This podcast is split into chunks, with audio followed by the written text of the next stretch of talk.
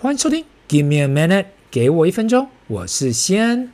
今天的节目一开始啊，我想要先问问大家，大家会不会时常觉得自己很委屈，好像有苦说不出来，或是为什么不能什么事都顺着我的意？那过去呢，很多人来询问我这件事情，不管是工作上的，感觉自己很委屈。感情上面感觉自己很委屈，或是家庭里面感觉自己很委屈，你可以说这是抱怨也好，诉苦也好。那我最近一直在想这件事情哦。年轻的时候的我啊，也曾经会觉得很多事情很委屈，而会想要去抱怨，不管是抱怨什么都好。可是过了一段时间，我发现呐，其实你抱怨半天也改不了现况。那后来发现，不管你抱怨什么，其实改变是从自己内部产生的。那我记得这一句话嘛，山不转路转。如果改变不了外在，那就只能改变自己的内在。更多人跟我提到呢，他觉得去上班赚钱很委屈，不管是要听老板的话，是要跟同事相处，面对厂商，面对客户，就很多时候他觉得自己很委屈，一点都不舒服。那我听到这里呢，我自己还特别去查了一下，到底到底委屈的解释是什么？那我查了这个教育部的国语词典呐、他说到，委屈就是压制自己的意志来迁就他人或环境，压制自己的意志哦，来迁就他人或环境。那说真的啦，要赚钱就不要说委屈了，因为你去上班也有领薪水啊，所以你说委屈那其实是多余的。很多人以为老板没有委屈，但是你真的去创业当老板的时候，你就会发现会有更多的委屈。不管是客户操你好了，你要跟谁抱怨？厂商不发货给你，或是发错误的货给你，发不好的货给你的时候，你也没有办法抱怨呐、很多人会说：“那我当投资者啦，投资者总是不会有那么多委屈了吧？”因为现在是一堆少年股神在那里说：“啊，当投资客最舒服了，又不用跟人报告，也不需要跟人相处，只要在自己的电脑上买卖股票，或者去买卖房地产，炒炒房地产，不是这样子轻松又愉快。”但是你要想的是哦，赚钱的时候是没有什么委屈，但是赔钱的时候也要自己承担，那个风险呐是要自担的。所以大家所谓的委屈跟抱怨，其实就是不愿意去负责嘛，去负责这些事情，怪别人都比较快，可是自己要去承担所有的责任，总是特别的难。当你想到你受委屈的时候，其实每个人在这个社会上，坦白说啦，多多少少都会受委屈。每个人都想要当老大，但是不可能人人都变成老大嘛，这是一个很现实、很现实的问题。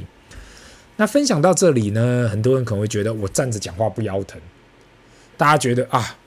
但是大家不知道，我做这个 podcast，给我一分钟其实是很舒压的。一方面呢，我不是靠 podcast 这笔收入过生活，那单纯呢只是分享我所了解的东西，想说很多人可以用得上。但是就是我重点就是在于，就是其实这人生啊，烦恼的事情实在非常多。所以只能靠其他的方法啊，去疏解自己的压力。那另外呢，我前几个礼拜在那里给改小朋友的考卷，因为他们在准备考试嘛。突然发现，哎，其实我在那里改，在那里写小朋友的考卷，这也是一个很舒压的动作呢。我边改边做，那种我看到这个小朋友的数学啊，就让我感觉很安心，你知道？可能是因为我会觉得啊，就是在那里做，不用去想那么多烦恼的事。所以当你觉得你委屈的时候啊。That's just part of life，没有人避免得了，除非你选择这辈子都与世无争，不要跟任何人相处，才有去办法做到。那今天呢，我要来分享的这一集呢，就是要持续谈一谈半导体的 ETF，特别是台湾的半导体 ETF。我上一集有提到嘛，在台湾身为细岛，上中下游的厂商都在这个岛上。如果说想要加重投资，那为何不从半导体下手？那上一集我介绍了美国那边的半导体 ETF，今天这一集就要来谈一谈台湾这里的半导体 ETF 有哪一些选择。首先呢，我们先从目前台湾 AUM 最大的中性关键半导体 ETF 零零八九一开始聊起嘛。那有关零零八九一呢，其成立日期为二零二一五月二十日，算是一档比较新的 ETF 啦，刚才刚好超过两年。总管理费在零点四三五 percent，目前 AUM 是一百九十一亿新台币。那这一档 ETF 追踪的是 ICE FATSET 台湾 ESG 永续关键半导体指数。那这个指数的特色呢，就是由三十档上市柜的半导体公司组合，涵盖了上中下游的公司。最特别的地方呢，就是这个指数包含了 ESG 这个因子，所以每一间成分股的公司都需要有 Sustainability Index 大于四十的半导体公司。那首先让我们先解释这一档 ETF 的前五大持股。分别为一联发科二十点五四 percent，二台积电十八点六 percent，三联华电子九点三零 percent，四日月光六点八三 percent，五联咏四点九六 percent。其实前五大的持股已经超过了五十 percent 了，这个剩下来的二十五间呢，就涵盖了剩下的五十 percent。那这两年的绩效表现呢、啊？今年以来呢，零零八九一有三十五点六 percent。一年是五十一点一一 percent，成立以来只有六点二九 percent，毕竟经历了二零二二年的大跌，所以过去两年多的整体报酬只有六 percent 多。零零八九一采季配，那今年的年化报年化的配息率呢是在六点九七 percent，所以算是蛮高的，相对高的 ETF 配息的 ETF。那第二档是富邦台湾半导体 ETF 零零八九二，那当下其实听起来感觉跟刚才的零零八九一差不多，因为只差个一号嘛。所以成立日期也是差不多在二零二一年六月二号，只比中信的零零八九一晚了两个礼拜。那所以成立日期也差不多两年多一点，总管理费在零点四三五 percent。目前的 AUM 在八十六亿新台币。零零八九二追踪的指数是 FATSET 台湾核心半导体指数，这个指数听起来很像刚刚的零零八九一追踪的指数，但是筛选的这个选股条件呢、有点复杂。那我先从一开始是先从范围开始嘛，范围就是台湾上市柜的半导体公司，二就是市值一定要超过五亿美金，三是过去三个月的成交金额超过一百万美金，四是营收超过五十 percent 来自于半导体的事业，营收超过五十 percent 来到来自半导体的事业哦，五是 gross profit to asset 是前五十五十五大为选股的基准嘛，那。那我我们从前五大持股来去看哦，那第一大持股是台积电二十五点零四 percent，第二是联发科六点四八 percent，第三是瑞凌六点三一 percent，四是日月光六点二六 percent，五是联咏五点六九 percent，前五大涵盖了五十 percent 的持股，也可以在这里看到零零八九一的差异性。那今年以来零零八九二的绩效是四十三点零八 percent 哦，一年的绩效是三十二点五四，成立以来。负五点九五 percent。另外，零零八九二才半年配，以最近一次十月的配息来看，目前年化报酬年化的配息率在六点七九 percent。那第三档呢是星光台湾全市场半导体精选三十 ETF 零零九零四，这一档 ETF 跟刚刚所提到的零零八九一啊，跟零零八九二都算相对的新，成立日期为二月二三日两千零二十二年，到现在呢才个才一年半左右。总管理费是零点四三五 percent，跟其他零零八九一跟零零八九二一样，AUM 在十六亿新台币，所以算是相对小的 ETF。零零九零四追踪的是由台湾指数公司发行的台湾全市场半导体精选三十指数，这个指数啊，选股条件非常单纯，就是选出台湾公开发行的半导体公司市值前三十大的公司。那应该说是这就是很简单粗暴吗？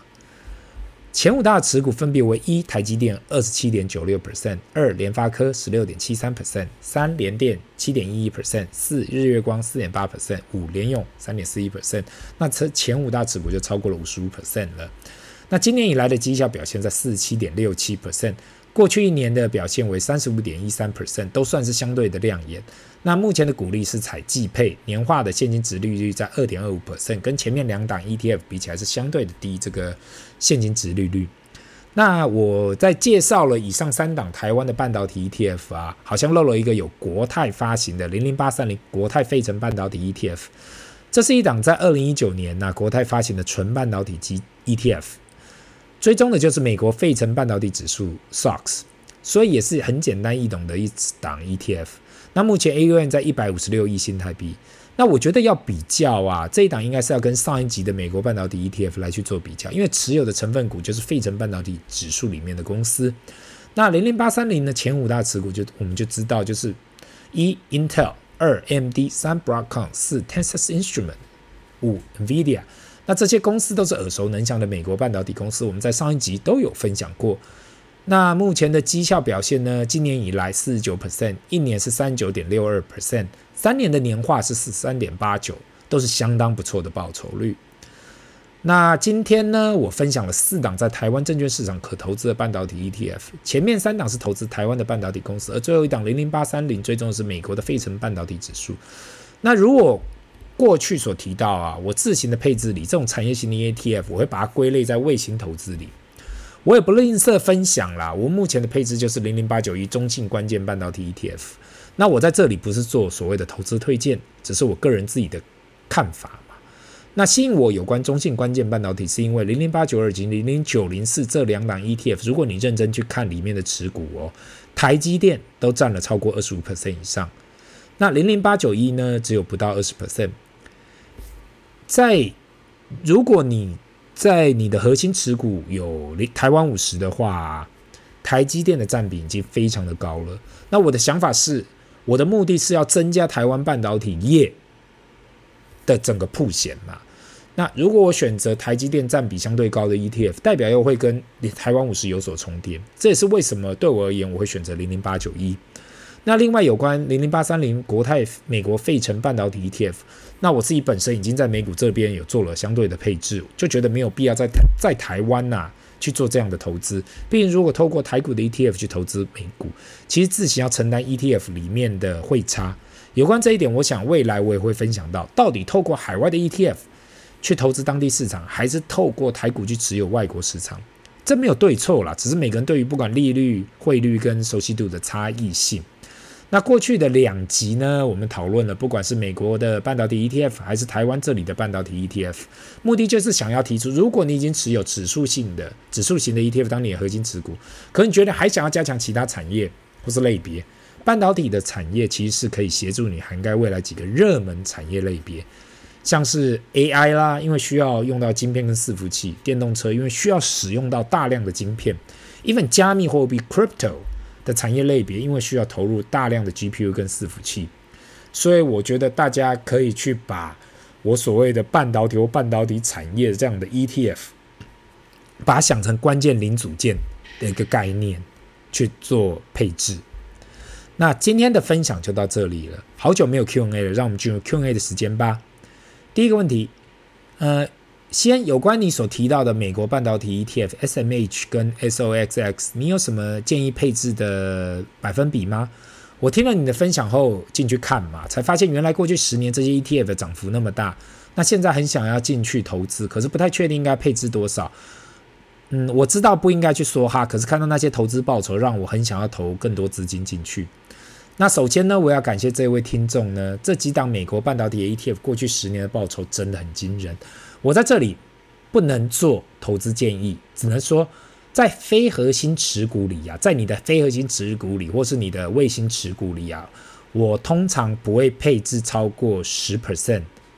一档 ETF 不会超过十 percent，就是个股或 ETF 啦，我不会配置超过十 percent 你的总总体可投资资金。很多人会说，也许十 percent 算太多了，因为我知道很多人是配置最多五 percent 在一档个股或是 ETF 里头。那我在这里一定要扩呃已故的查理蒙格说的话嘛，如果你看得够准啊，一定要下大注。这就是，但是前提哦，前提在这里是你要看得够准哦。如果你不确定。你不确定你看对看错啊？其实你可以先慢慢的配置，或是先做些尝试，不然有可能会死得更快。那希望以上的回答呢，有帮助到你去做未来你的不管是核心配置也好，或是卫星配置也好。这里是 Give me a minute，给我一分钟，我们下次见，拜。